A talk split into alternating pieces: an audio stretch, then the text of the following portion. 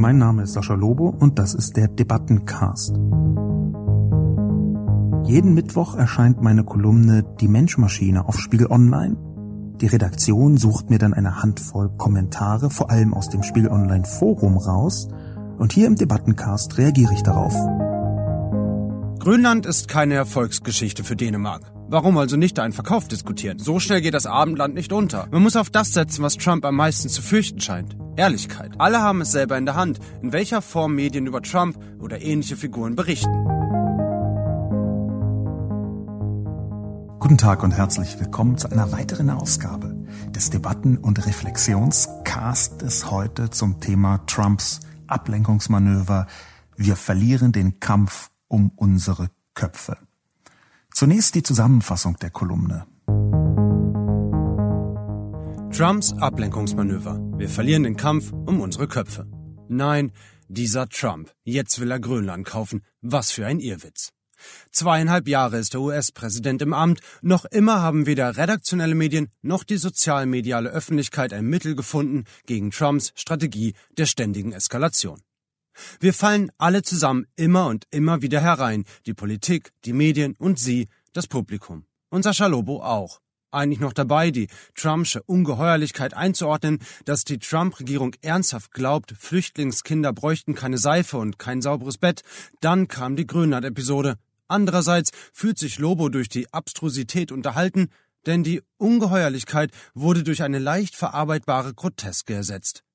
Besser hätte es für Trump im Lobos Kopf gar nicht laufen können.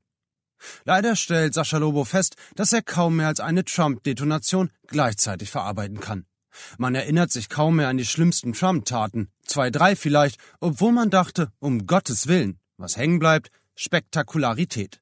Das Spektakuläre sticht das Schlimme. Leider beobachtet Sascha Lobo in redaktionellen Medien ähnliche Verwerfungen in sozialen Medien ohnehin. Im ständigen Nachrichtenstrom einer hypervernetzten Welt ist extrem aufwendig, das Wichtige und das Interessante sinnvoll zu unterscheiden. Trump betreibt somit erfolgreiche politische Verdrängungs-PR, eine neue Form des sogenannten Agenda-Cuttings. Diese Ableckungspropaganda wirkt hervorragend zusammen einerseits mit der hohen Bereitschaft Trumps zur Lüge und andererseits mit der noch immer vorhandenen medialen Tendenz zur Mäßigung, in der selbst Rassisten noch milder als erzkonservativ bezeichnet werden. Im Effekt überlagern sich spektakuläre, aber egale Nachrichten mit monströsen, aber zurückhaltend ausformulierten Nachrichten. Allerdings ist es eben nicht nur Trump, der manipulativ redaktionelle wie soziale Medien hacken kann. Es ist auch schon anderen gelungen, auch aus dem linken Spektrum. Doch nur Narren können das für eine positive Entwicklung halten. Es ist wie die Bekämpfung der Pest durch die absichtliche Infektion mit Cholera. Wir sind dabei, den Kampf um unsere Köpfe zu verlieren. Die Podcast-Frage: Wie gewinnen wir den Kampf um unsere Köpfe? So dann möchte ich auf die Struktur dieses Podcastes eingehen, als Ankündigung, wie er aufgebaut sein wird. Der erste Teil ist ein wenig eine inhaltliche Diskussion, also ganz konkret am Inhalt meiner Kolumnenanalyse entlang operierend. Der zweite Teil bezieht sich etwas präziser auf die Podcast-Frage, ist also der weiterführende Teil. Die Podcast-Frage war hier, wie gewinnen wir den Kampf um unsere Köpfe? Wie können wir also der beschriebenen ähm, Entwicklung entgegenwirken? Und mit wir ist ja ein sehr umfassendes Wir gemeint, gesellschaftlicher, politischer, aber natürlich auch medialer Natur. Und der dritte Teil ist in Richtung einer inhaltlichen äh, in, in, einem, in einem inhaltlichen Aspekt, von dem ich übrigens erwartet hätte, dass er sehr, sehr viel intensiver diskutiert werden würde, nämlich im Israel-Kontext. Ich habe ganz zum Schluss der Kolumne auf der Zielgeraden gewissermaßen Donald Trumps äh, Politik ja gegenübergestellt, insbesondere in Aktionen von zwei muslimischen Abgeordneten des amerikanischen Kongresses. Ähm, diese Dreiteilung werde ich einfach mal versuchen, mit auch unterschiedlicher emotionaler Gradualität durchzukommentieren, so es mir hier möglich ist. Beginnen möchte ich mit einem Kommentar, der stellvertretend steht für viele andere inhaltlicher Natur. Es war gar nicht so häufig, dass Menschen ernsthaft Trump verteidigt haben. Da waren frühere Angriffe auf die Methoden Trump, das ist ja nicht nur eine, das sind viele, auf die Methoden Trump, auf die rechtsextremen Medien, Stunts. Da waren frühere Angriffe begleitet von sehr viel mehr Verteidigungsposen. Das war diesmal nicht so intensiv der Fall. Warum kann ich gar nicht sagen. Aber die häufigste Pose, er hat ähm, sich gar nicht am Inhalt, sondern am Aufhänger orientiert. Das ist, wenn man der Debatte folgen möchte, übrigens ein sehr interessanter Aspekt der Abwehr gerade von rechten und rechtsextremen Suböffentlichkeiten, dass sie sich gar nicht mit einer zentralen Frage beschäftigen, sondern mit den Vorbedingungen. Ja, das kann man ungefähr so vergleichen, ähm, wenn ich jetzt darüber debattieren wollen würde, ob der Mond ist, aus Käse ist oder nicht, dann wären das Leute, die gleich schon mal die Existenz des Mondes in Frage stellen. Und die jetzt überhaupt nicht sich damit aufhalten, um eigentliche Frage. Ich gebe zu, dass die Metaphorik nicht besonders gut trifft, aber ich möchte etwas entzerren, wie hier argumentiert wird. Und der Kommentar, der stellvertretend für eine äh, vorargumentative Verteidigung steht, stammt von Yasi. Welch ein Irrwitz, die Überlegung eines Kaufs als Irrwitz darzustellen. Grönland ist keine Erfolgsgeschichte für Dänemark. Warum also nicht einen Verkauf diskutieren? Keine 60.000 Einwohner, aber enorme soziale Probleme und soziale Ungerechtigkeit. Enormes Staatsdefizit, schwache Wirtschaft, zunehmender Tourismus und vor allem Rohstoffabbau, der von Naturschützern stark kritisiert wird. 1946 hatte Harry Truman den Kauf Grönlands schließlich auch erwogen. Warum also gleich jede Überlegung sofort vom Tisch fegen? Hier wird eine absurde Debatte aufgemacht. Und warum ist die absurd? Denn es stimmt, und da haben sehr viele, deswegen sage ich stellvertretend diesen Kommentar, da haben sehr viele Leute auf Twitter darauf hingewiesen, vergleichsweise viele, dass ja schon häufiger Länder, Landesteile, Inseln und so weiter und so fort gekauft worden sind oder zumindest der Plan dafür bestand. In der Tat war das letzte Mal 1946, als der amerikanische Präsident, der damalige amerikanische Präsident, versucht hat, Grönland zu kaufen.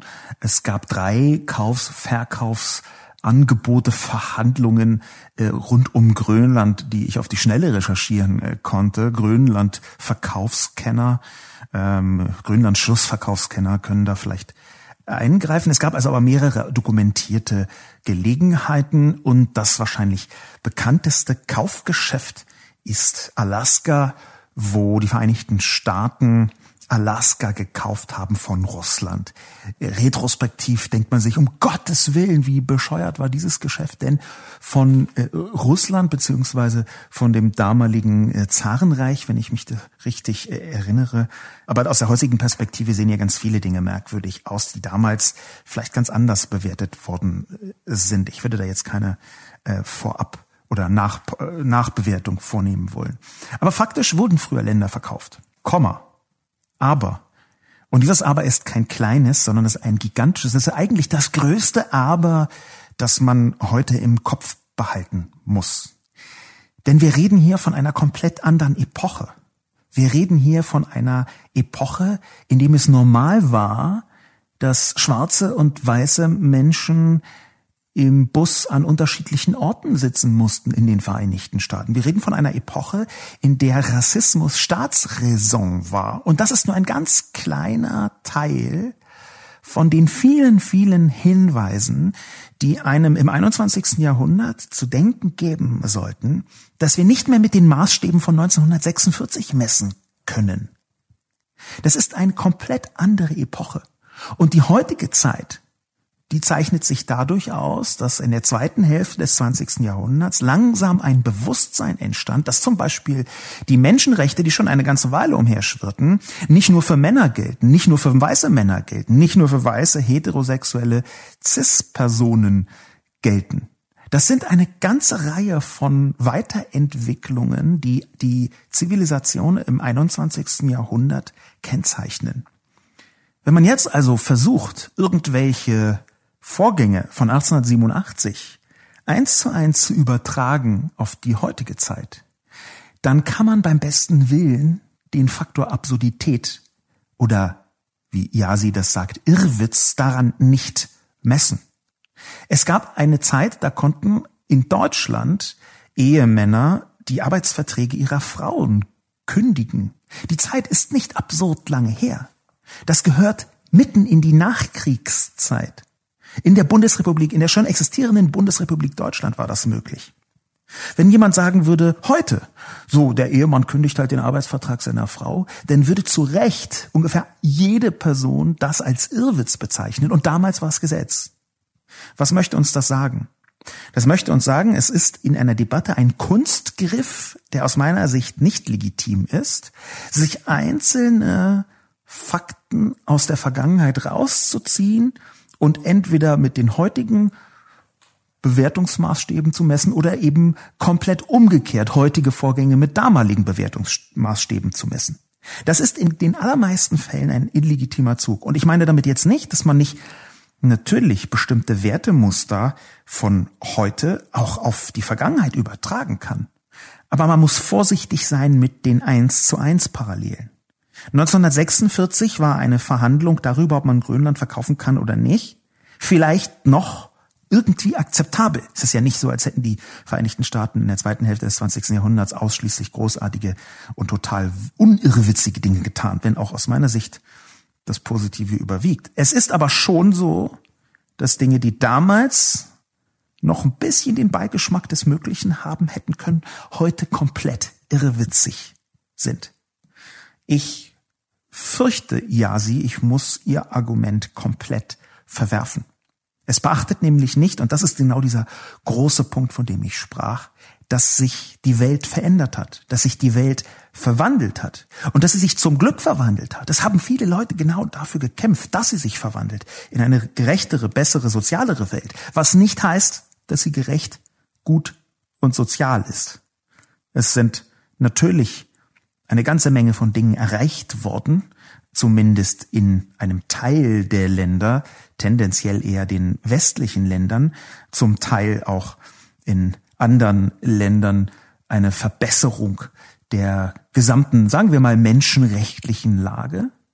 Das kann man erst mal so feststellen. Aber das heißt ja noch nicht, dass dieser Kampf am Ende wäre.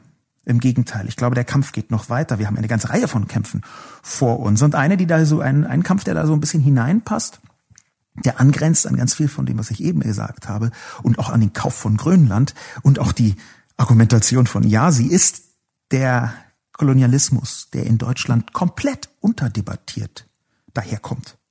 Wo heute sich irgendwelche kompletten Flitzpiepen zu Wort melden und irgendwas über Kunstwerke sagen, die zurückgegeben oder nicht zurückgegeben werden können oder sollen und dabei einfach so triefen vor kolonialistischer ähm, manchmal muss man schon sagen, Herrenmenschentum. Das ist kaum mehr verkappter, aggressiver Kolonialrassismus, der da aus den Köpfen heraustropft. Und warum können das Leute einfach so sagen, ohne zur Rechenschaft gezogen zu werden? Weil der Kolonialismusaspekt komplett unterdiskutiert ist. Er findet sich hier in diesem Kommentar von Yasi auch in dieser Einlassung keine 60.000 Einwohner. So als seien 60.000 Menschen dann egal, wenn man sie verkauft. Das ist ja dann nicht so wichtig. Okay, wenn sechs Millionen oder sieben Millionen oder 18 Millionen wären, dann könnte man, aber 60.000 sind doch schon. Diese Haltung, die ist eine, die von Kolonialismus gefärbt ist. Ich glaube, dass man sie nur so hinschreiben kann, wenn man sich exakt gar nicht mit diesen Themen beschäftigt hat. Diese Demontage, möchte ich es mal nennen, des ersten Arguments soll stellvertretend dafür sein, dass ganz viele Leute ähm, sich nicht mit dem Inhalt beschäftigt haben, sondern mit diesem Beispiel, denn es gibt ja für Grünland Kaufgelüste von Trump, ähm, eine ganze Reihe von anderen Dingen, die er getan hat, die er veranlasst hat, die er getwittert hat, die er aus einer bizarren Laune heraus mal so hingeworfen hat, mit dem man sich genauso beschäftigen könnte. Kurt Blau im Spiegel Online Forum hat eine Haltung eingenommen, die ich auf den ersten Blick nachvollziehbar und auf den zweiten Blick befremdlich finde. Das geht einem in letzter Zeit häufiger so. Und mit in letzter Zeit meine ich natürlich genau das, was immer gemeint ist, nämlich ich habe es irgendwann gemerkt und dachte dann, huch, das kommt ja ganz oft vor. Zunächst denkt man, ja, okay, und dann findet man sie befremdlich, je tiefer man eintaucht in die Prämissen, die dahinter stehen. Kurt Blau schreibt nämlich, Mensch Sascha, So schnell geht das Abendland nicht unter. Und ja, natürlich ist das manipulativ, die Analyse ist grundsätzlich richtig. Aber es gibt Gegenstrategien, zum Beispiel die Winde an der Oberfläche wehen zu lassen und in der Tiefe seine Kreise zu ziehen. Das ist erstmal so ein Argument, das ist erstmal so eine Haltung von Kurt Blau, wo man denkt, ja, mein Güte, das kann man ja mal haben. So schlimm ist das alles nicht. Ein bisschen Manipulation stimmt ja schon grundsätzlich, aber gibt Gegenstrategien, zum Beispiel das einfach so passieren zu lassen, die Winde an der Oberfläche wehen zu lassen, schreibt Kurt Blau präzise. Und auf den ersten Blick ist das ein sehr beruhigender Kommentar. Er gibt dem Publikum, wenn es diesen Kommentar liest, so ein bisschen das Gefühl, na, so schlimm ist schon nicht. Es wird nicht so heiß gegessen, wie es gekocht wird und so weiter. Ich halte das deswegen auf den zweiten Blick für einen schlimmen Kommentar, auch wenn er wahrscheinlich von Herrn Blau nicht so gemeint ist, aber für einen schlimmen Kommentar, weil es sich um die Beruhigung von etwas handelt, wo man sich nicht beruhigen sollte. Der Grönlandkauf, wie ich dargestellt habe, ist mir egal, beziehungsweise sollte mir egal sein, auch wenn ich es nicht immer schaffe. Aber das, was drumherum passiert in den Vereinigten Staaten, auch das viele, von dem man eben erst viel später hört, die Verschiebung von arm nach reich, die noch weitergeht mit diesen galaktischen Tax Cuts, den Steuererleichterungen, die in allererster Linie Menschen profitieren hat lassen, die ohnehin schon, wenn nicht dreistellige Millionäre, dann Milliardäre sind. Die Aushöhlung des Gesundheitssystems mit ganz konkreten Folgen für Menschen, die daran sterben. Die Unterstützung von diesem terroristischen Zweig der White Supremacy, also von echten Rassisten, die anders nicht weiße Menschen töten wollen. Das alles sind Dinge, inklusive der beschriebenen Kinder, denen man die Seife verwehrt. Ich meine, das ist monströs. Das alles sind Dinge, wo auf einmal, ach, jetzt mal Ruhe, immer mit der Ruhe, auf einmal verharmlosend wirkt. Ich glaube schon, dass man versuchen muss, hier richtig einzuteilen. Und Kurt Blaus Ansage, mal nüchtern da drauf zu schauen, ist nicht ganz falsch. Aber Winde an der Oberfläche haben manchmal eine tiefe Wirkung, um es mal in die Metapher reinzupressen, die Kurt Blau selbst benutzt. In der Tiefe seine Kreise ziehen ist manchmal nicht zu unterscheiden von Augen zumachen, Ohren zumachen und Mund noch viel zuer machen. Natürlich ist Lautstärke, hier mit die Winde an der Oberfläche wahrscheinlich gemeint, natürlich ist Lautstärke eins von den Elementen, die eine Gegenwehr überhaupt erst ermöglichen, die auch der Politik der Restpolitik rund um Trump, nehmen wir jetzt einfach mal die EU, zeigen, dass hier in den zivilgesellschaftlichen, in westlichen Ländern, die ich näher verfolge, eine Gegenwehr vorhanden ist. Natürlich kann man seine Kraft nicht zwingend auf alles konzentrieren, was Trump so verbricht. Aber überall dort, wo es tatsächlich monströs ist, lohnt es sich, glaube ich, laut zu werden. Ich glaube nicht, dass gerade die EU so machtlos ist, wie sie manchmal dargestellt wird, aber man kann da ja eh nichts verändern, die kleine EU, sondern ich glaube ganz im Gegenteil, dass wenn man innenpolitisch zeigt, dass Angela Merkel auf einen Aufschrei, zum Beispiel in Deutschland, reagieren sollte, dass das sich auf die EU übertragen kann und von der EU natürlich auch eine Druckerhöhung auf Trump stattfindet. Und das sind klitzekleine Tröpfchen. Das ist nicht so, dass es auf Knopfdruck auf einmal geht und dann lenkt Trump ein. Der lenkt ja sowieso nicht ein. Aber Druck kann wirken und Druck wird aufgebaut über die vielen, die laut sind, über die ständige Wiederholung von den Punkten, die wichtig sind. In liberalen Demokratien hat die Öffentlichkeit natürlich ein, eine Mitsprache, indem sie öffentlichen Druck aufbaut. Und natürlich wirkt öffentlicher Druck auf die Politik. Das haben wir im negativen Kontext ja gesehen, wie der öffentliche Druck von Rechten und Rechtsextremen dazu geführt hat, dass ungefähr die halbe Parteienlandschaft in Deutschland auf einmal, ich nenne es mal extrem euphemistisch, flüchtlingsskeptische Haltungen zumindest diskutiert hat. Die Öffentlichkeit hat eine Wirkung. Und ich glaube, dass man deswegen natürlich den Wind an der Oberfläche wehen lassen muss, protestieren muss, lautstark sein muss. Und natürlich hat in der deutschen Öffentlichkeit eine Lautstärke eine Wirkung auf die Regierungsparteien. Das sieht man doch, dass das häufig passiert, wenn auch leider manchmal in einer sehr falschen Richtung, aber es geschieht. Und natürlich ist diese Wirkung auf die deutsche Regierung eine, die sich dann übertragen kann auf Europa und von Europa kann sie sich übertragen auf die Vereinigten Staaten. Ich glaube, das Schnauzehalten, das was Kurt Blau hier impliziert, meiner Ansicht nach, das Schnauzehalten nicht die richtige Vorgehensweise ist.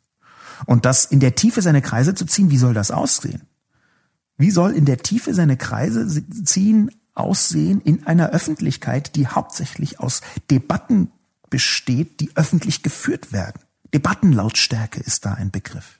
Debattenlautstärke ist der Begriff, der aus meiner Sicht hier Kurt Blaus Herangehensweise entgegensteht. Man kann sich einreden, nein, hier in der Tiefe seine Kreise ziehen und das hat null Wirkung, während die, die laut sind, die sich wehren, die werden irgendwann gehört. Nicht immer, leider oder zum Glück, aber sie werden gehört, früher oder später zum Teil.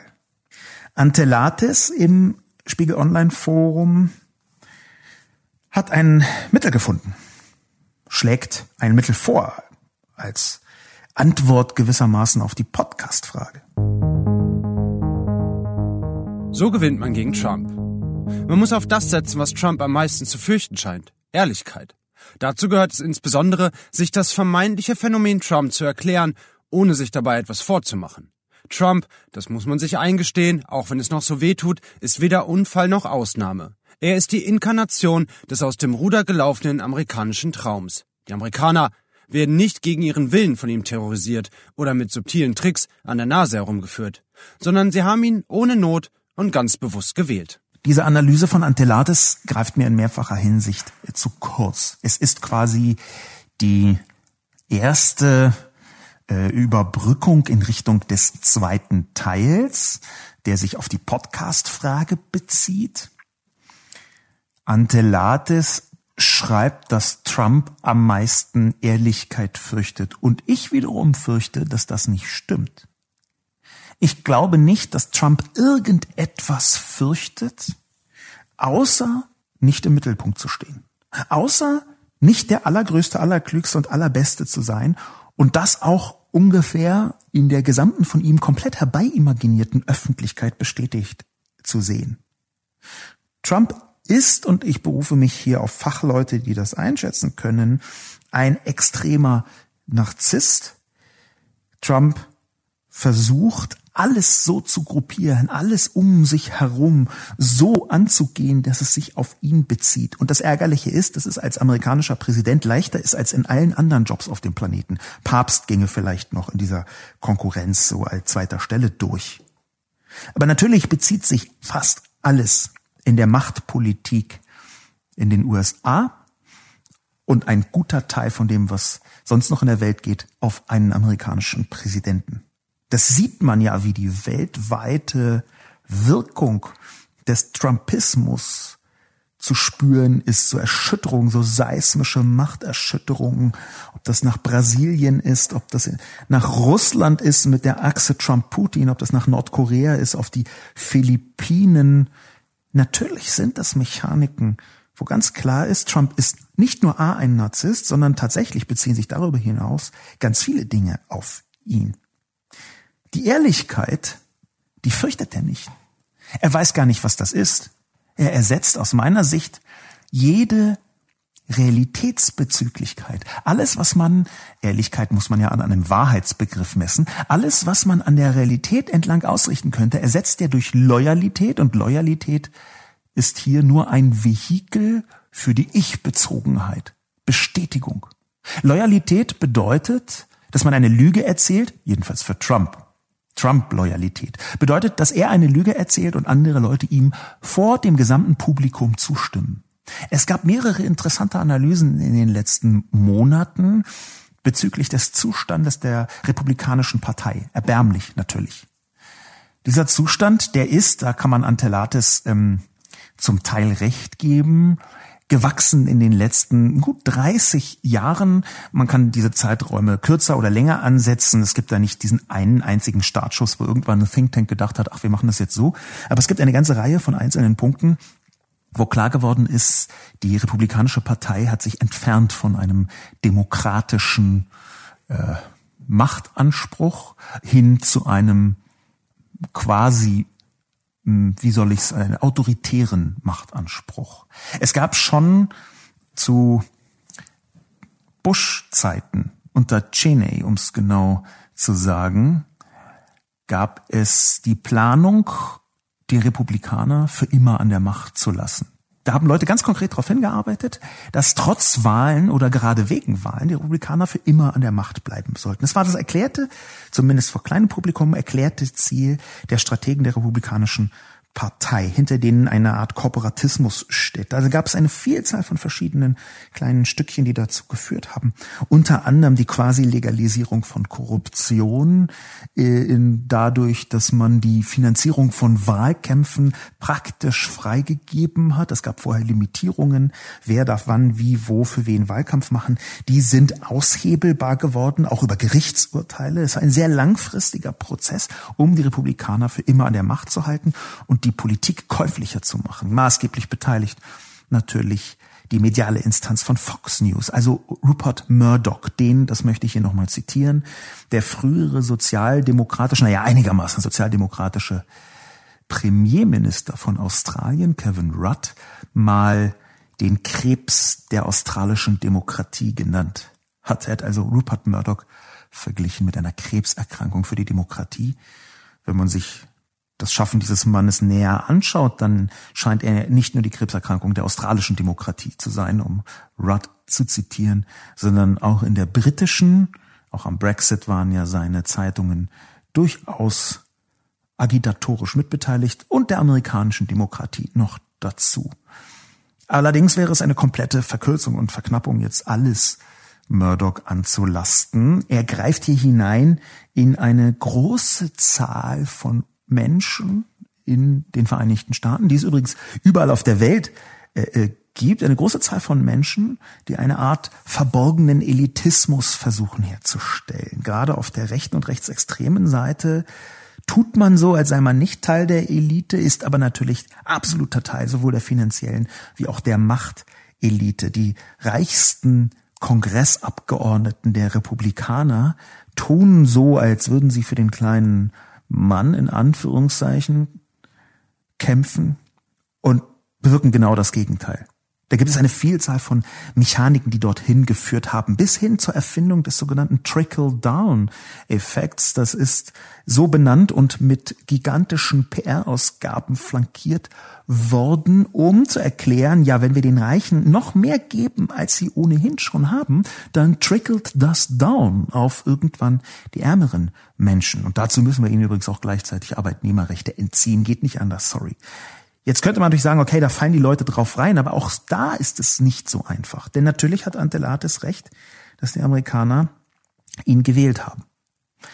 Er ist demokratisch gewählt. Trump ist kein Demokrat im Dreifachsinne. Er ist keine demokratische Person. Er ist den autoritären Herrschern der Welt viel näher als den demokratischen äh, gewählten Staatschefinnen und Staatschef. Aber er ist gewählt worden, wenn auch durch die Verzerrung, eine ganze Reihe von Verzerrungen, die, wie ich angedeutet habe, den Vereinigten Staaten auch teilweise langfristig vorbereitet worden sind, bis hin zum Gerrymandering, also der Verzerrung von Wahlbezirken, damit man mehr Stimmen bekommt. Wer das näher wissen will, googelt einfach Gerrymandering.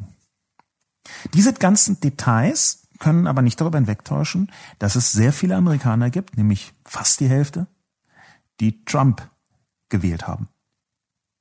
Der Connex hat, glaube ich, sehr viel mit Rassismus zu tun und einer Rassismusoffenheit. Ich möchte die beiden deswegen nicht gleichsetzen, weil ich die Gleichsetzung für schwierig halte, auch im Kampf gegen diese Leute. Antelates sagt ja, Trump fürchtet Ehrlichkeit. Das glaube ich nicht. Ich glaube, das, was gegen Trump funktioniert, hat nichts mit dem zu tun, wovor er sich fürchtet. Das, was gegen Trump funktionieren könnte, wäre in Anführungszeichen seine Truppen zu teilen. Und zwar ergänzt durch eine aggressive und offensive Gegenwehr. Die Gegenwehr, die halte ich für essentiell. Und gleichzeitig muss man von den vielen Leuten, die da Trump wählen, auch welche davon überzeugen, es nicht zu tun. Ein bisschen als Vorbild kann das funktionieren für die vielen anderen Länder, die ebenfalls Probleme mit Rechten und Rechtsextremen haben. Vorsichtig gesagt, Probleme. Ich glaube also, dass wir uns überlegen müssen, wie schafft man es, dass weniger Leute Trump wählen. Und ich glaube, dazu gehört genau das, was ich geschrieben habe, auch mit ganz konkreten Konsequenzen zu belegen. Sich eben nicht darüber aufzuregen, dass hier Grönland verkauft worden ist, unter anderem deswegen, weil es Leute gibt, die sagen, ja, Wikipedia sagt, das ist schon mal passiert, ist doch nicht schlimm. Solche Leute haben wir ja gehört. Solche Fehlschlüsse, ja so schlimm ist doch auch nicht, bewirken in den Köpfen von vielen Menschen, und ich habe das auf Twitter gesehen, ich habe das auch in der amerikanischen Öffentlichkeit gesehen, dass sie anfangen zu überlegen, wieso hacken die denn jetzt auf diesem Trump schon wieder rum? Das ist doch gar nicht gerechtfertigt. Ja, Truman wird gefeiert dafür, dass er 46 irgendwie äh, Grönland kaufen wollte. Kluger Schachzug. Alaska ist schon verkauft worden und jetzt hacken die Leute auf Trump rum. Der arme Trump. Solche Überlegungen gibt es. Trump dort zu attackieren, wo er es verdient und nicht dort, wo er es möchte. Das ist, glaube ich, die richtige Herangehensweise und nicht Ehrlichkeit. Und das bringt uns direkt zum nächsten Kommentar, denn der nächste Kommentar zielt direkt auf die Podcast-Frage, konzentriert sich allerdings auf die Medien. Das, was ich geschrieben habe in meiner Kolumne, ist natürlich auch eine Form von Medienkritik. Das geht ja gar nicht anders, dass man, wenn man die Öffentlichkeit skizziert, wenn man die Öffentlichkeit skizziert, auch eine Medienkritik dabei mit hineinmischt. Schmunder schreibt, Redaktionelle Medien und Nachrichtenportale müssen wohl lernen, zwischen Getöse und echter Nachricht zu unterscheiden. Alle haben es selber in der Hand, in welcher Form Medien über Trump oder ähnliche Figuren berichten. Meine Befürchtung? Solange Online-Portale wie zum Beispiel Spiegel Online über Klickzahlen oder der Anzahl von Kommentaren unter geteilten Inhalten wirtschaftlich abhängig sind, wird es erst einmal attraktiver sein, Artikel mit Social Impact zu generieren, als abgewogene Analysen, die aber in der aufmerksamkeitsökonomisierten Social-Media-Landschaft quasi unteilbar sind. Entlehnt aus der Evolutionsbiologie. Will man diesen Selektionsmechanismus pro Spektakel brechen, muss das Fitnesskriterium Klicks oder Kommentaranzahl entwertet werden. Das kann der Gesetzgeber, die Firmen, Facebook und Co. oder eben die Nutzer und Nutzerinnen. Schmunder macht eine wichtige Analyse. Ich teile sie nicht in jedem Detail, aber macht eine wichtige Analyse äh, Flanke auf, nämlich die Art und Weise, wie Medien selbst von dem Trump-Spektakel profitieren. Das ist in der Tat eine Perspektive, die man einnehmen muss. Trump ist ja in mehrfacher Hinsicht, manche positiv, manche negativ, eine Art Jackpot für viele Medien. Jackpot insofern, als dass die Washington Post zum Beispiel oder die New York Times gerade auch wegen und durch Trump, man könnte fast sagen gegen Trump, eine Vielzahl von Abonnements bekommen haben. Zum Beispiel von mir. Ich habe mich ziemlich schnell nach der Trump-Wahl dazu entschlossen, sowohl ein New York Times Abonnement wie auch ein Washington Post Abonnement abzuschließen. Quasi ein Konterabonnement. Man kann jetzt lange streiten, ob die verschiedenen Kriterien, die die New York Times an die Trump-Berichterstattung anlegt, jetzt so wahnsinnig gut geeignet sind, um tatsächlich dagegen zu kämpfen, was Trump tut. Aber das war mir dann mal einen Moment lang egal. Das war natürlich auch ein bisschen eine symbolische Handlung.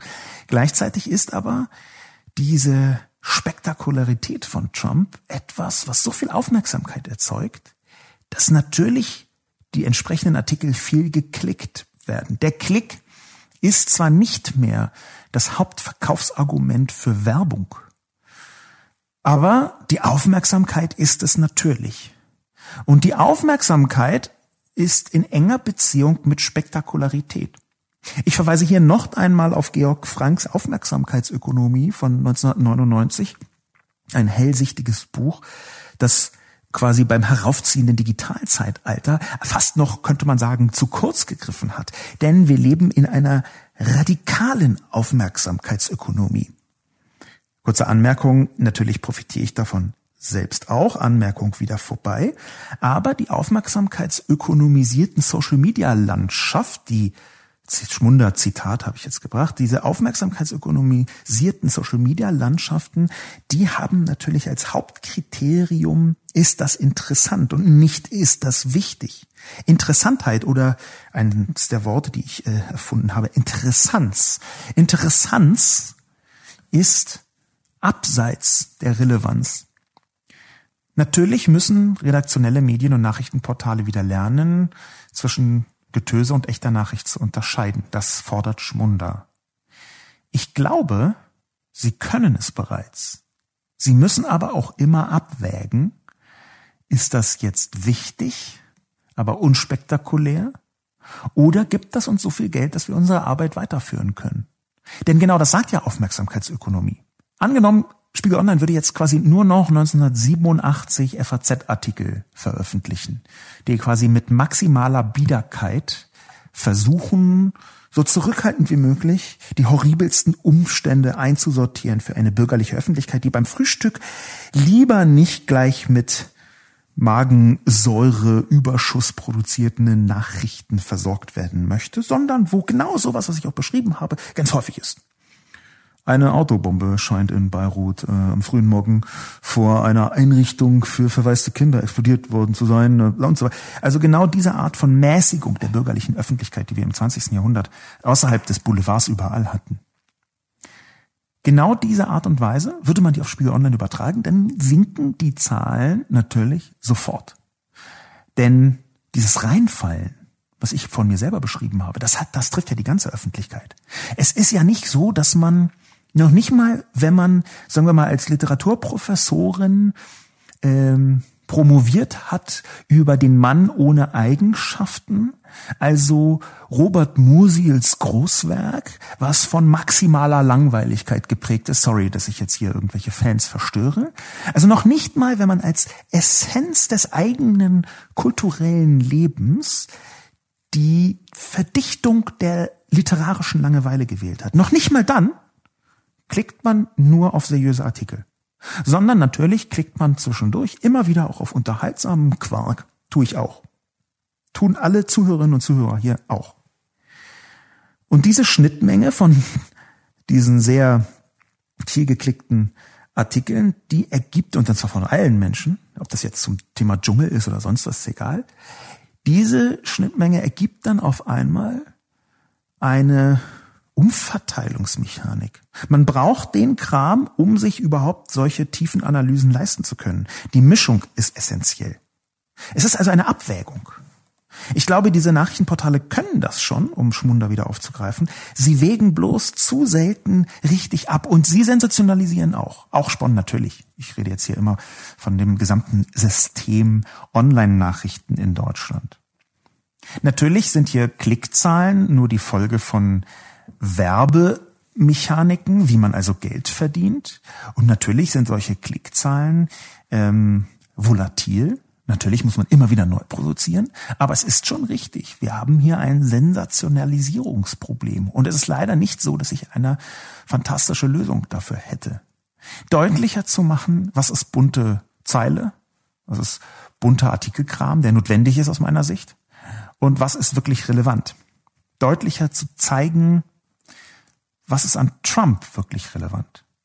Das wäre die Zielsetzung. Dass man weniger bunte Artikel, man kann ja so viele bunte Artikel veröffentlichen, wie man will, aber dass man weniger bunte Artikel über Trump veröffentlicht. Dass also eine Person, die so große Macht hat, nicht behandelt wird, als sei sie einfach ein Schauspieler. Obwohl Trump natürlich viel Ähnlichkeit mit einer TV-Personality hat, mit einem Schauspieler, weil er es auch selbst lange war und in gewisser Weise immer noch ist. Ich glaube natürlich, dass hier eine Nachrichten- und Medienherausforderung von galaktischem Ausmaß ist. Ich habe in diesem Kontext, ist glaube ich auch in der Kolumne verlinkt, schon mal einen Text geschrieben über Trump und wie aus meiner Sicht schwierig die Medien mit ihm umgehen, indem sie auch wieder so Verharmlosungsmechaniken einbauen. Ähm, Kotze muss man Kotze nennen. So ist dieser Artikel überschrieben. Das ist, glaube ich, nicht der Titel, aber das kommt prominent dort vor. Kotze muss man Kotze nennen und nicht ein missglücktes Tellergericht. Die Art und Weise, wie Medien umgehen mit dem Phänomen, mit dem Spektakel Trump, das ist aus meiner Sicht zentral für den Erfolg dieses Mannes. Und darüber hinaus, das muss man eben auch sehen, hat Trump eine ganze Armada, das ist ja nicht nur Fox News, von Medien, die bereit sind, über jeden journalistischen Anstand hinaus reine Propaganda zu machen. Fox News ist zu einem Propagandasender von und für Trump geworden. Und weil Trump in seinem Hypernarzissmus und seiner eventuell möglichen, wie soll ich sagen, geistigen Störung, Krankheit, Verschiebung, weil Trump höchst manipulierbar geworden ist, hat natürlich hier auch die Redaktion von Fox News, übrigens auch nachgewiesenerweise, eine größere Macht über diesen Präsidenten, eine größere Manipulationsmöglichkeit über diesen Präsidenten, als auch nur im allerentferntesten sinnvoll wäre. Jimmy hat einen Kommentar geschrieben. Jimmy sieht eine Variante, um im Kampf um unsere Köpfe zu gewinnen. Trump-Meldungen und Reaktionen im Netz so gut wie möglich ignorieren. Weil mich diese Anhäufung von Rassismus, Dreistheit und Dummheit täglich neu erzürnt, ich aber nicht täglich erzürnt leben möchte. Und so bin auch ich Opfer der Gewöhnung an die Lächerlichkeit der politischen Machtinhaber in populistischen Lagern. Und die Liste wird immer länger. Gegen die aberwitzige Flut der Ungeheuerlichkeiten Trumps wirken die Salvinis, Johnsons und Orbans wie Nebendarsteller. Und die Ohnmacht angesichts der angerichteten Schäden wächst täglich. Zwei wichtige Punkte sind dabei in dieser Debatte in dem Kommentar von Jimmy vorhanden. Einerseits die Ohnmacht, mit der ich beginnen möchte. Diese Ohnmacht ist ja real. Das sind ja Männer, die Jimmy hier beschreibt, die große Macht haben über viele andere und die diese Macht in der Regel missbrauchen. Orban missbraucht seine Macht, Salvini missbraucht seine Macht, Johnson wird vermutlich seine Macht missbrauchen. Er ist noch zu kurz im Amt, um das so einfach aussprechen zu können. Er hat es aber bisher schon in seinen anderen Funktionen getan. Ich erwarte nicht, dass er jetzt geläutert wird als, also Boris Johnson. Und Trump missbraucht diese Macht ja ohnehin. In einer Intensität, die aus meiner Sicht unprecedented ist, um einen total witzigen Scherz zu machen und überhaupt nur möglich ist, weil die Republikanische Partei sich verabschiedet hat von jeder demokratischen, von jeder ethisch-moralischen Maxime, die sie eigentlich doch in einer Demokratie, in der Überdemokratie des 20. Jahrhunderts mh, hm, tief in sich tragen müsste.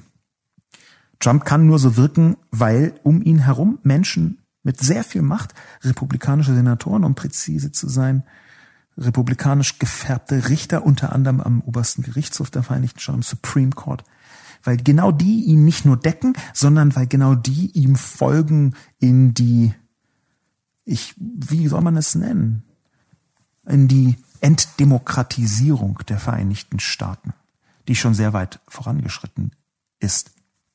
Und genau weil das so ist, befürchte ich, dass Jimmys Vorschlag nicht sinnvoll ist nämlich Trump-Meldungen und Reaktionen im Netz so gut wie möglich zu ignorieren. Ich glaube nicht, dass man das ignorieren darf. Ich glaube, dass wenn man es anfängt zu ignorieren, und das gilt halt nicht nur für Medien, sondern auch für die einzelnen Personen, die Funktion der Öffentlichkeit ist wichtig in diesem Kontext, dass man anfängt es zu ignorieren, dass man dann diesen Kräften, diesen extremen, diesen rechtsextremistischen Kräften total gut in die Sache hineinpasst.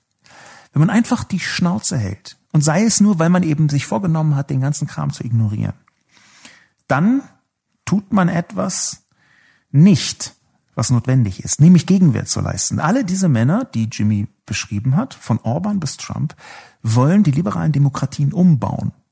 Und teilweise sagen sie das ganz offen, so wie Orban, so wie Salvini, die sich verabschieden wollen von den Werten, für die wir, die Zivilgesellschaften, zum Beispiel in Europa, in den Vereinigten Staaten, jahrzehntelang gekämpft haben. Zum Beispiel, dass Menschen gleiche Rechte haben. Die wollen das aufheben.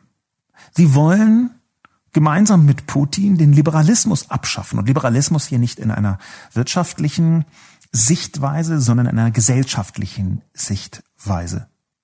Die wollen diesen Liberalismus die größere Freiheit der Menschen, das zu tun und zu lassen, was sie möchten, das zu sein, was sie möchten, sich dafür entscheiden zu können, was sie möchten. Eine Macht zum Beispiel über den eigenen Körper zu haben, das möchten sie alles abschaffen. Sie möchten ein rassistisches Patriarchat, ich sage das so deutlich, auferstehen lassen. beziehungsweise wiederbeleben, beziehungsweise die rassistischen Patriarchate, in denen sie ohnehin stattfinden, noch stärker und größer machen, als sie ohnehin schon sind. Ich glaube nicht, dass es richtig ist, das zu ignorieren. Ich glaube sogar, dass es falsch ist, das zu ignorieren. Health first ist der nächste Kommentar. Auch Health First glaubt, es geht nicht um die Köpfe. Denn Trump hat sich ein paar Fanboys herangezogen, die alles feiern, egal wie absurd es erscheinen mag.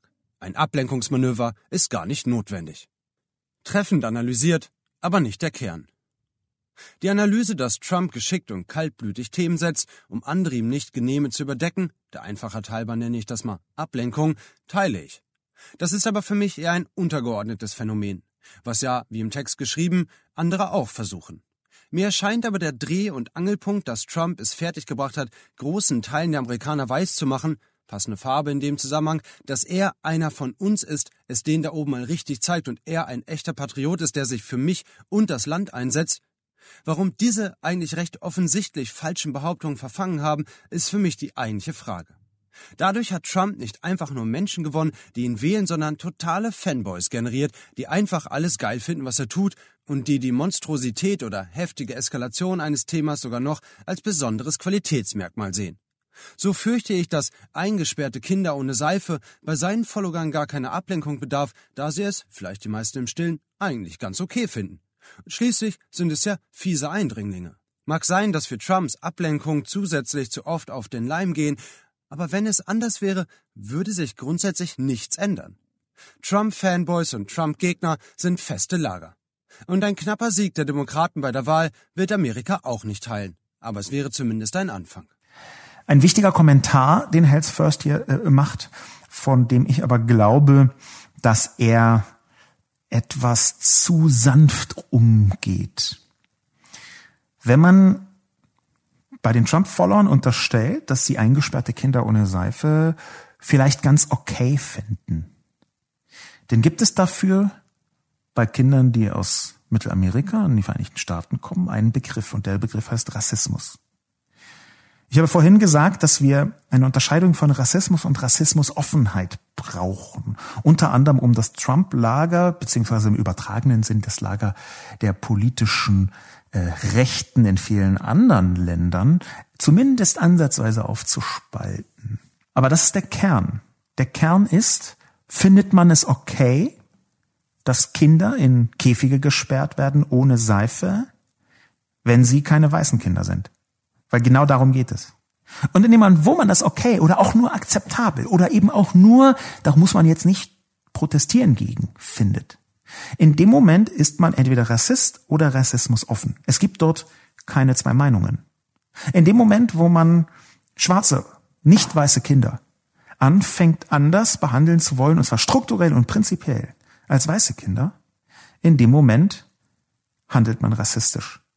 Und wenn man nicht dagegen protestiert, obwohl man es vor sich sieht, wenn einem das egal ist, weil Trump ja ansonsten auch viel macht für X, Y oder Z, dann ist man rechtsoffen slash hat sehr wenig gegen Rassismus. Und man kann gerne lange diskutieren, ob jetzt jemand, der sich nicht stark genug wehrt gegen Rassismus, schon selbst Rassist ist. Ob jemand, der, hm, sagen wir mal, ein bisschen Rassismus für akzeptabel hält, selbst schon Rassist ist. Aber ich glaube, diese Frage geht am Kern wiederum vorbei.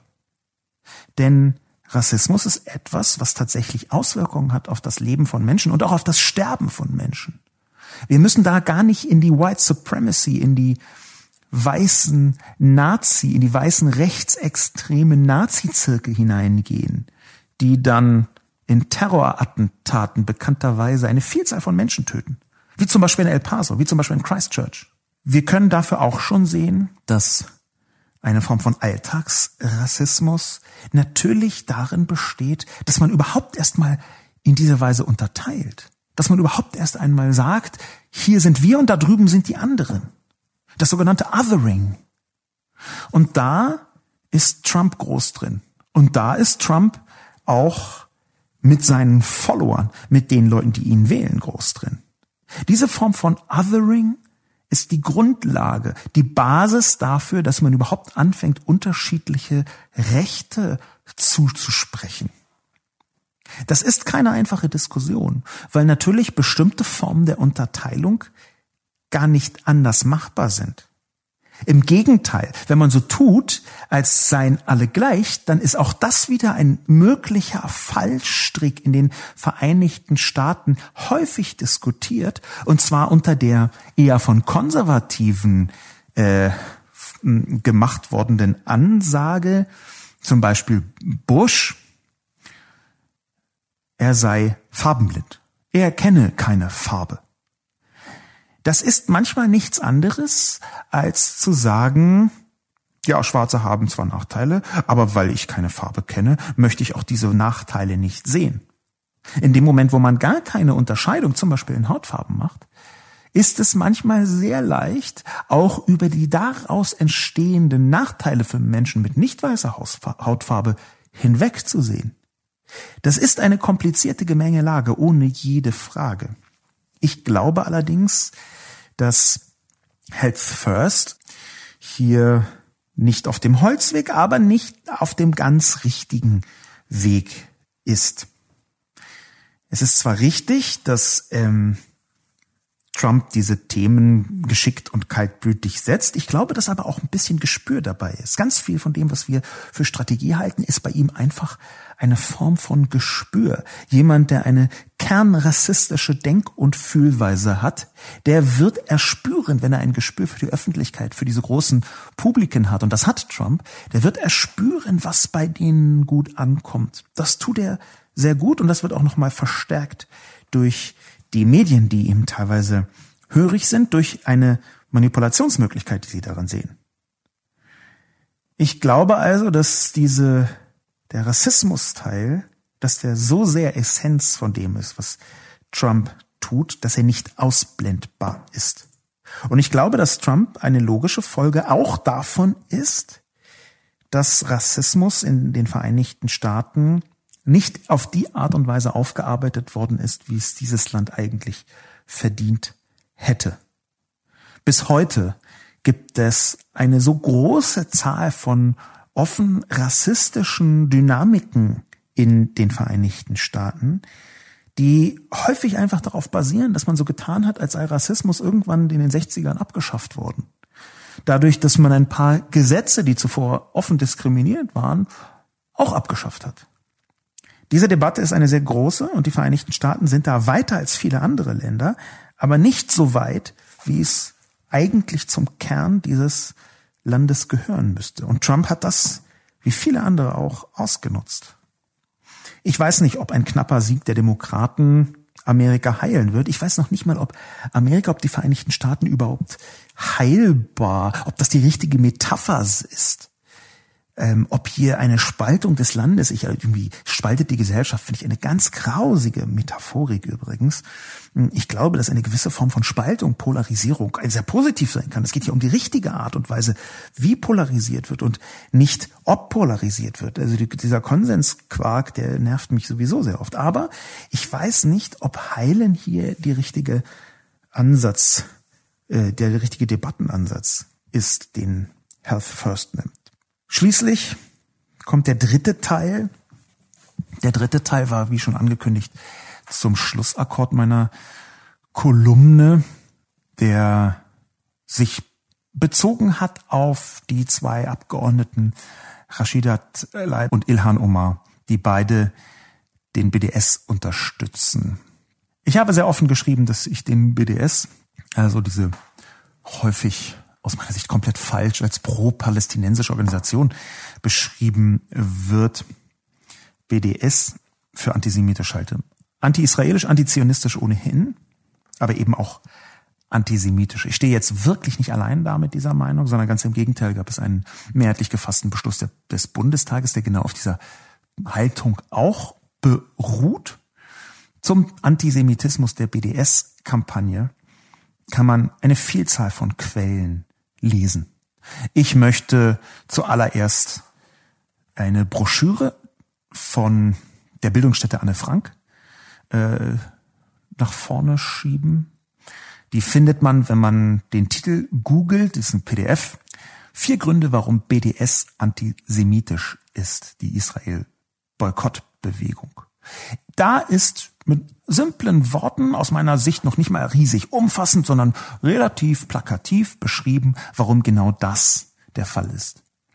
Der erste Grund ist zum Beispiel die Forderung von BDS zielen auf die Zerstörung des jüdischen Staates. Und das ist für mich der zentrale Punkt, warum diese Israel-Debatte rund um den BDS, die ja auch auf sehr ja, schwierige, aus meiner Sicht sogar schlimme Weise im Spiegel gelandet ist. Da werde ich mich bei Gelegenheit noch zu äußern. Jetzt nur diese kurze äh, Beschreibung, warum diese Debatte in Deutschland so verbogen ist, ob man Israel kritisieren darf oder nicht. Was für eine absurde Formulierung, ob man es darf oder nicht. Man darf alles Mögliche.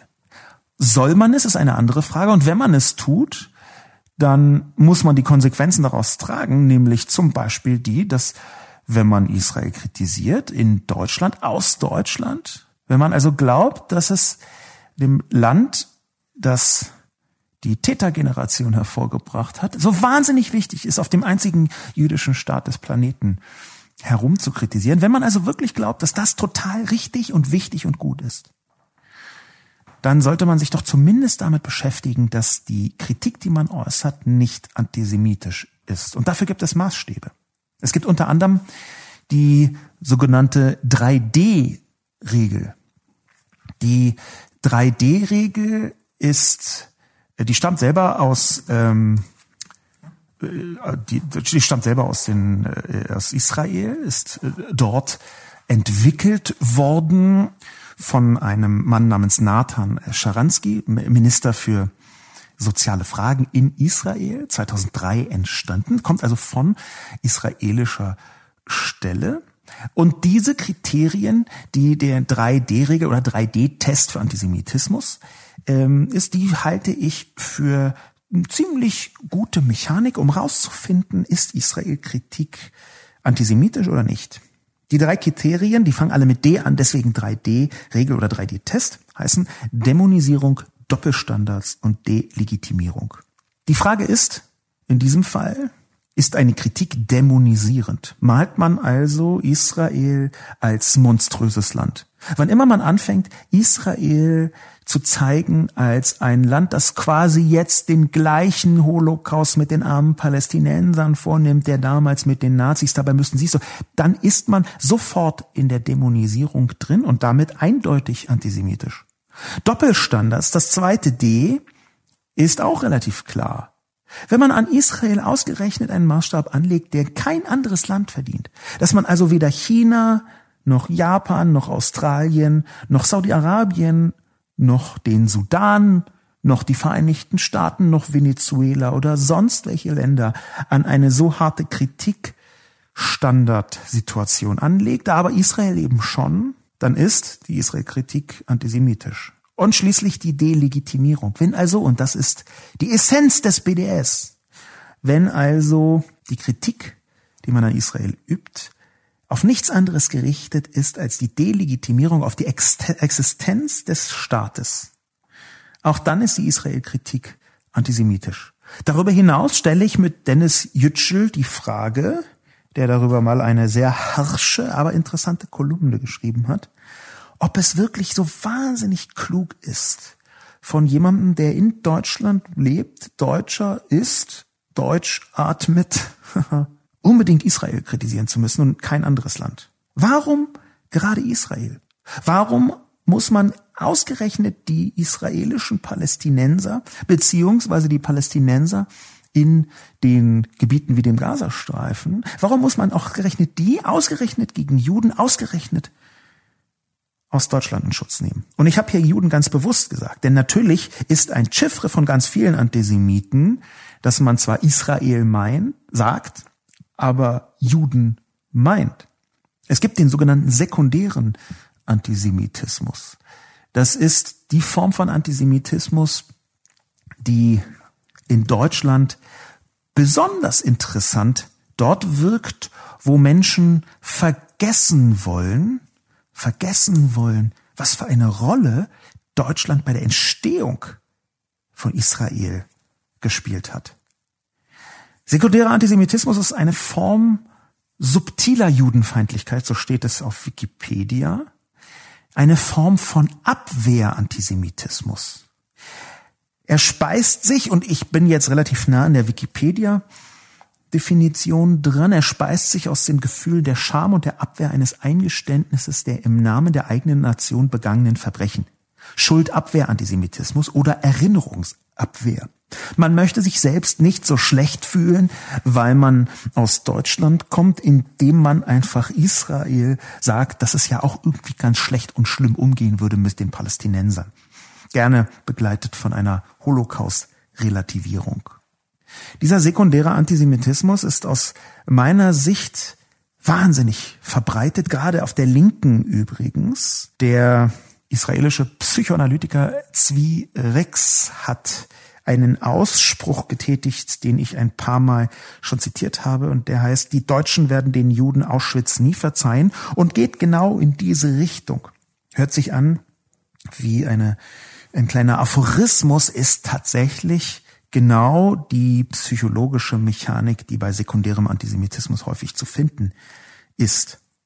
Diese Form von Schuldabwehr, die glaube ich, ist nicht nur klassische linke antisemitische Motivation, sondern diese Form von Schuldabwehr ist auch das, was ganz viele Leute vergessen in ihren eigenen, wie soll ich sagen, Kritikgelüsten, was Israel angeht. Ich glaube, dass wir gerade in Deutschland uns dramatisch weiterentwickeln müssen. Und genau diese dramatische Weiterentwicklung, die habe ich in meiner Kolumne beschrieben, weil sie sich darin äußert, bestimmte antisemitische, bestimmte anti-israelische Äußerungen als harmlos zu betrachten. Ich komme in einem großen Bogen wieder zurück zu den Kommentaren rund um meine Kolumne. Und rum und meine Kolumne gab es zum Beispiel den Kommentar von Brotfresser. Trump und die Abgeordneten Rashida Tlaib und Ilhan Omar in einem Artikel gleichzustellen, ist schon sehr fraglich. Der eine zeigt krankhafte Züge, die Motivation der beiden Frauen ist nachvollziehbar, auch wenn nicht jeder zustimmen kann. Was Lobo unter anti-israelischen Bias versteht, ist mir auch unklar. Ist Kritik an der Politik der israelischen Regierung, die zum Beispiel durch Korruption auffällt, durch eine gnadenlose Siedlungspolitik nicht zulässig? Offensichtlich ist Sascha Lobo auch für eine Regulierung öffentlicher Medien in seinem Sinne. Seltsam. Brotfresser macht hier einen Dreiklang auf, der aus meiner Sicht komplett illegitim ist. Wir können mit der 3D-Regel sehr gut sehen, wie Brotfresser hier versucht, das, was es in allen Ländern gibt, nämlich Korruption, auf einmal bei Israel besonders hervorzuheben und als Kritikpunkt zu benutzen.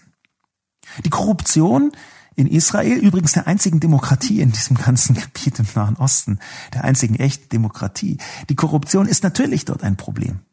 Natürlich wurden dort führende Politiker verurteilt für Korruption. Natürlich gibt es dort immer wieder Vorfälle, die medial aufgedeckt werden, die einem die Haare zu Berge stehen lassen, wie in Deutschland, wie in Frankreich, wie in den Vereinigten Staaten, in Italien, in Spanien und so weiter und so fort. Aber die schlichte Tatsache, dass dort Medien sowas aufdecken, überdeckt, dass in sehr vielen anderen Ländern noch nicht mal das Aufdecken möglich ist, und zwar gerade in den arabischen Ländern einmal rund um Israel herum.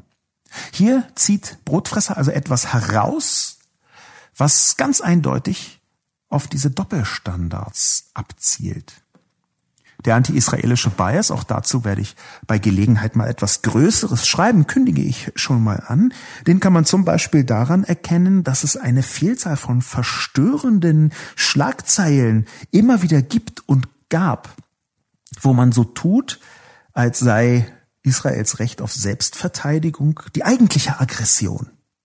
Es gab mal eine unrühmliche Schlagzeile, die kann man googeln. Ich möchte jetzt zum Medium nicht näher etwas sagen. Hüstel, da stand, Israel droht mit Selbstverteidigung. Israel droht mit Selbstverteidigung. Brotfresser hat gefragt, was ist anti-israelischer Bias? Genau die Produktion von solchen und sehr vielen ähnlichen Schlagzeilen ist anti-israelischer Bias. Auch sich nicht zu vergegenwärtigen, dass einmal rund um Israel Länder sind, die vorsichtig gesagt Israel feindlich sind, faktisch aber antisemitisch und die Bevölkerung und zwar häufig unter Verwendung genau solcher Worte ins Meer treiben möchte. Ich glaube, die allermeisten deutschen Medien haben nicht so richtig viel Sinn dafür und in der deutschen Politik findet sich das auch, dass Israel ein Land ist, das sich im Krieg befindet. Nicht was diese offene Kriegserklärung angeht, wie man das so verstehen würde mit so einer Front, sondern was eine sehr verschobene und verbogene Form von Guerillakrieg gegen die Bevölkerung angeht. Die Raketen, die zum Beispiel Hamas schießt auf Israel, die zielen nicht auf irgendwelche Militärbasen, die zielen auf die Zivilbevölkerung. Es gibt immer wieder Aufrufe unter palästinensischen Organisationen, und zwar unter fast allen palästinensischen Machtorganisationen, die es sich also ähm, im Gazastreifen zum Beispiel oder im Westjordanland äh, ähm, die Macht äh, teilen. Unter diesen Organisationen gibt es eine Vielzahl von Extremisten, die Hass säen, bis in die Köpfe der Kinder hinein und die absichtlich und absichtsvoll auf die Zivilbevölkerung abgehen, auf die Zivilbevölkerung zielen, die Leute losschicken, schwer bis an die Zähne bewaffnet, die über die Grenze versuchen zu kommen, über die Zäune rund um Israel versuchen zu kommen, um dort Zivilisten zu töten. Dann werden diese Menschen, diese Kämpfer, diese schwer bewaffneten Kämpfer von israelischen Kräften erschossen und in deutschen Medien steht, vier Palästinenser, fünf Palästinenser an der israelischen Grenze erschossen. Das waren schwer bewaffnete Kämpfer, die versucht haben, Frauen und Kinder zu ermorden. Genau das haben sie versucht. Manchmal ist es ihnen gelungen. Und was steht in den Medien? Fünf Palästinenser erschossen. Ich glaube, genau das ist dieser anti-israelische Bias. Und ich glaube, dass der sehr verbreitet ist. Und ich glaube, dass man vielleicht mal damit anfangen könnte, genau solche Mechaniken auch bei den Leuten, die nicht Trump sind, zu sehen. Man könnte auch fragen, um jetzt ganz präzise nochmal die demokratische Kongressabgeordnete Ilhan Omar zu betrachten, man könnte auch etwas anderes fragen. Und damit soll ich, möchte ich dann einen Schlussakkord äh, dieses Podcasts vornehmen. Man könnte auch fragen, gut, Ilhan Omar ist amerikanische Kongressabgeordnete, die in Mogadischu geboren ist, in Somalia. So weit, so gut. Sie ist mit acht Jahren in die Vereinigten Staaten gekommen, ich glaube mit acht Jahren, jedenfalls mit sehr jungen Jahren in die Vereinigten Staaten gekommen und ist jetzt Kongressabgeordnete und das könnte eine hervorragende Integrationsgeschichte sein. Natürlich brauchen wir mehr muslimische, nicht weiße Personen in westlichen Öffentlichkeiten und auch in Machtfunktionen, weil eine solche Form von Integration, auch mit Vorbildcharakter, wesentlich ist für eine offene, eine freie, eine nicht diskriminierende Gesellschaft. Die Frage, die sich allerdings hier stellt, ist, Ilhan Omar ist in Mogadischu geboren und Mogadischu ist, das habe ich extra nachgeschaut, 3500 Kilometer entfernt von Tel Aviv. 3500 Kilometer entfernt von Israel. Sie ist anschließend ans andere Ende der Welt gegangen, nämlich in die Vereinigten Staaten. Was genau veranlasst Ilhan Omar, über Israel herzuziehen, für den BDS Partei zu ergreifen, was sie offensiv tut. Was genau veranlasst sie, aus Mogadischu in die Vereinigten Staaten zu gehen und am anderen Ende der Welt sich auf Israel in quasi feindschaftlicher Weise zu beziehen? 3500 Kilometer, um das jetzt vielleicht mal so zu illustrieren. Ich bin in Berlin geboren und der nördliche Teil des Staates Niger in Afrika. Das ist mitten in der Sahara. Der nördliche Teil des Staates Niger ist 3500 Kilometer von Berlin entfernt. Man macht sich das vielleicht so aus westlicher äh, postkolonialistischer äh, Perspektive nicht so klar, aber Mogadischu ist von Tel Aviv so weit entfernt wie, Bo wie Berlin von Niger. Diese gigantischen Entfernungen, auch kulturellen Entfernungen, die können einen misstrauisch machen, was diese Fixierung auf Israel angeht. Und dieses Misstrauen ist aus meiner Sicht nichts anderes als eine islamistische Form von Antisemitismus, die sich hier Bahn bricht bei Frau Omar. Frau Omar hat übrigens unter anderem einen, eine Karikatur geteilt in sozialen Medien, die angefertigt worden ist von einem Mann, der 2006 den zweiten Platz gewonnen hat in dem iranischen Holocaust-Wettbewerb für Karikaturen. Ich weiß gar nicht mehr. Es ist alles so absurd. Aber genau diese Perspektive zeigt aus meiner Sicht, wie wenig Kritik geübt wird. Übrigens gerade von linker, von linksliberaler Seite. An den Leuten, die zwar mit ähnlichen Manipulationsmethoden wie Trump arbeiten, die aber einem viel besser in den Kram passen. Weil sie als schönes Symbol wie Ilhan Omar, als schönes Symbol der Integration so aussehen, als könnten sie die besten Waffen gegen Trump sein in einem rein demokratischen Sinn, die tatsächlich aber aus meiner Sicht in vielen Details manipulativ arbeiten. Das, um jetzt mit Brotfresser nochmal ganz zum Schluss präziser zu argumentieren, dass man sie in einer Kolumne alle miteinander erwähnt, halte ich für legitim. Ich habe meine Manipulationsperspektive nicht so eingenommen, wie das Brotfresser so halb unterstellt, dass ich die komplett vergleiche. Natürlich kann ich zwei demokratische Abgeordnete von ihrer Machtfülle her nicht vergleichen mit Donald Trump. Natürlich ist Trump schlimmer, wenn man das so formulieren möchte, und zwar, weil er viel mehr Macht hat und weil er sie zumindest in vielen anderen Bereichen auch aggressiver ausnutzt. Aber deswegen so zu tun, als dürfe man die nicht im gleichen Artikel kritisieren, wenn sie ähnliche Mechaniken mitbringen, wenn sie auf ähnliche Art und Weise lügen. Ich empfehle hier die äh, Pressekonferenz von Ilhan Omar und ihrer Kollegin mal anzuschauen. Wenn sie auf ähnliche Art und Weisen lügen, dann halte ich es für total legitim, natürlich die in einen Artikel hineinzunehmen. Wer übrigens diese Manipulationsmöglich, diese Manipulationsmechaniken rund um Israel noch mal etwas tiefer anschauen möchte, der kann ein Schlagwort googeln, unter dem das verhandelt wird im englischsprachigen Raum vor allem. Dieses Schlagwort heißt Pallywood.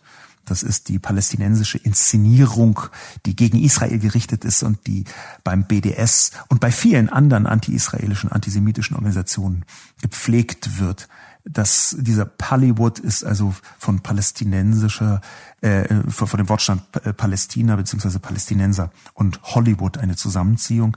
Und diese, unter diesem Stichwort wird verhandelt, wie die Manipulationen stattfinden. Und zwar auch solche Manipulationen, wie diese beiden demokratischen Kongressabgeordneten das benutzen. Mit diesem Schlussakkord und diesem dreigeteilten Podcast, der deswegen etwas länger ist, bedanke ich mich fürs Zuhören und bis zum nächsten Mal.